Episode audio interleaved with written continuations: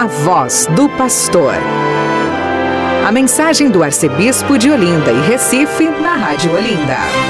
Sou bom pastor, ovelhas guardarei, não tenho outro ofício nem terei. Quanta vida eu tiver, eu lhes darei. Bom dia, meu irmão, minha irmã. Está no ar o seu programa, A Voz do Pastor. Vamos então escutar o texto da Santa Palavra e meditar um pouquinho sobre ela. O Evangelho do Dia. A Palavra de Deus, nas ondas da Rádio Olinda. Hoje é terça-feira, dia 10 de outubro. Nós estamos na 27 sétima semana do tempo comum. E mais uma vez estamos aqui meditando a Santa Palavra de Deus e eu peço que você espalhe esta meditação com os seus contatos. Também possa ajudar o nosso canal dando joinha se você gostou do vídeo.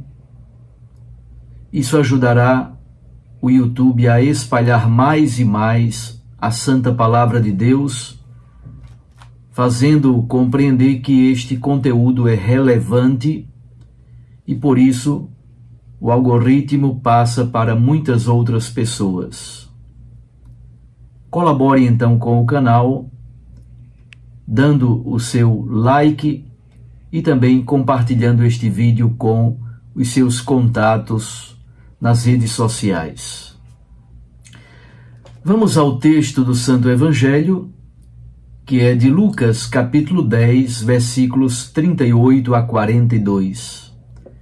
A visita de Jesus a Maria e Marta em Betânia. Naquele tempo, Jesus entrou num povoado e certa mulher de nome Marta recebeu-o em sua casa. Sua irmã, chamada Maria, sentou-se aos pés de Jesus e escutava a sua palavra.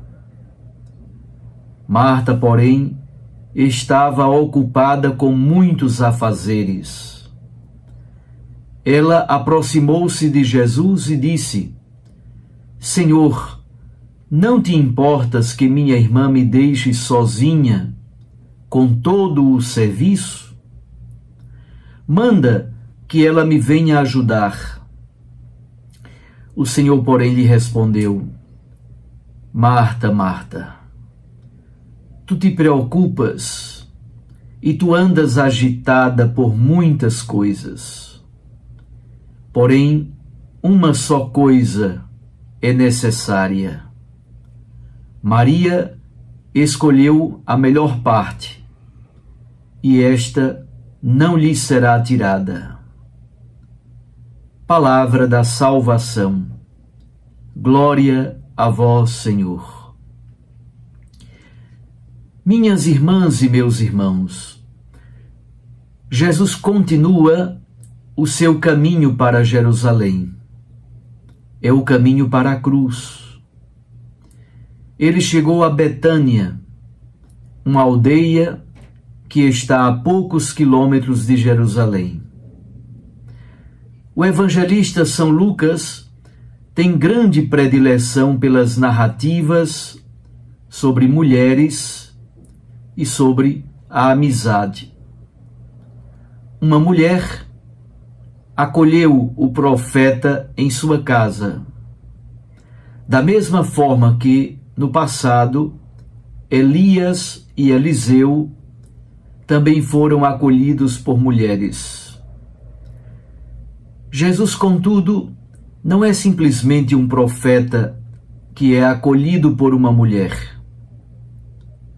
Marta reconhece isto e o chama de Senhor. Pode ser simplesmente um pronome de tratamento respeitoso, mas muito provavelmente, na teologia de Lucas, já significa algo mais profundo. Marta oferece a Jesus o melhor. O nome Marta significa senhora, patroa. Ela de fato é a anfitriã perfeita. Ela oferece a melhor acolhida ao Mestre e se entrega completamente a esta arte de receber. Mas ela está demasiadamente agitada, demasiadamente preocupada com as coisas exteriores. São males também dos nossos tempos. A correria e o ativismo tomaram conta da nossa alma. E muitas vezes nós nos dedicamos àquilo que não é o essencial. Estranhamente, fora dos padrões da época, Maria senta-se aos pés do Senhor para escutá-lo. No texto, ela aparece como a discípula perfeita, aquela que recebe a sabedoria do seu mestre. No tempo de Jesus, como nós sabemos, a mulher normalmente era instruída pelo seu marido, que por sua vez recebia a formação na sinagoga. O nome Maria provavelmente de uma raiz egípcia, significa a amada de Deus. Pois bem, Maria escolheu a melhor parte. Inquietação e serenidade. Serviço e escuta. Banquete doado e banquete recebido uma coisa só é necessária. A única coisa que verdadeiramente importa é este relacionamento pessoal e novo com o Senhor. Começa a surgir uma nova comunidade inclusiva, na qual as mulheres têm um papel muito importante. Jesus nos diz que Marta e Maria são como que duas dimensões da nossa fé. Um serviço que não se enraize na escuta da palavra de Deus se torna ativismo e agitação vazia. A melhor parte que não nos será tirada é exatamente fundamentar, radicar a missão na escuta amorosa do Senhor. Isso também aparece de algum modo na primeira leitura de hoje, do livro do profeta Jonas. Os ninivitas escutam a mensagem de Deus transmitida pelo profeta Jonas e se convertem, vestem saco e fazem jejum. Cada um se afastou do seu mau caminho e recebeu o perdão de Deus. Deus se compadece dos ninivitas e aquela cidade foi preservada e abençoada.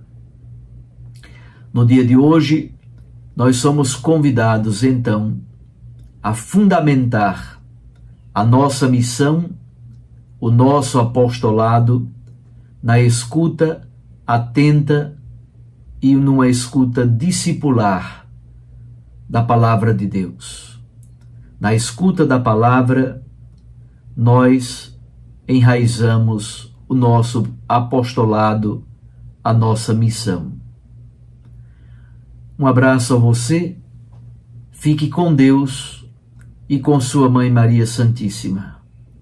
Eu os abençoo em nome do Pai e do Filho e do Espírito Santo. Amém. Até amanhã, se Deus nos permitir. Sou bom pastor, ovelhas guardarei, não tenho outro ofício nem terei. Quanta vida eu tiver, eu lhes darei.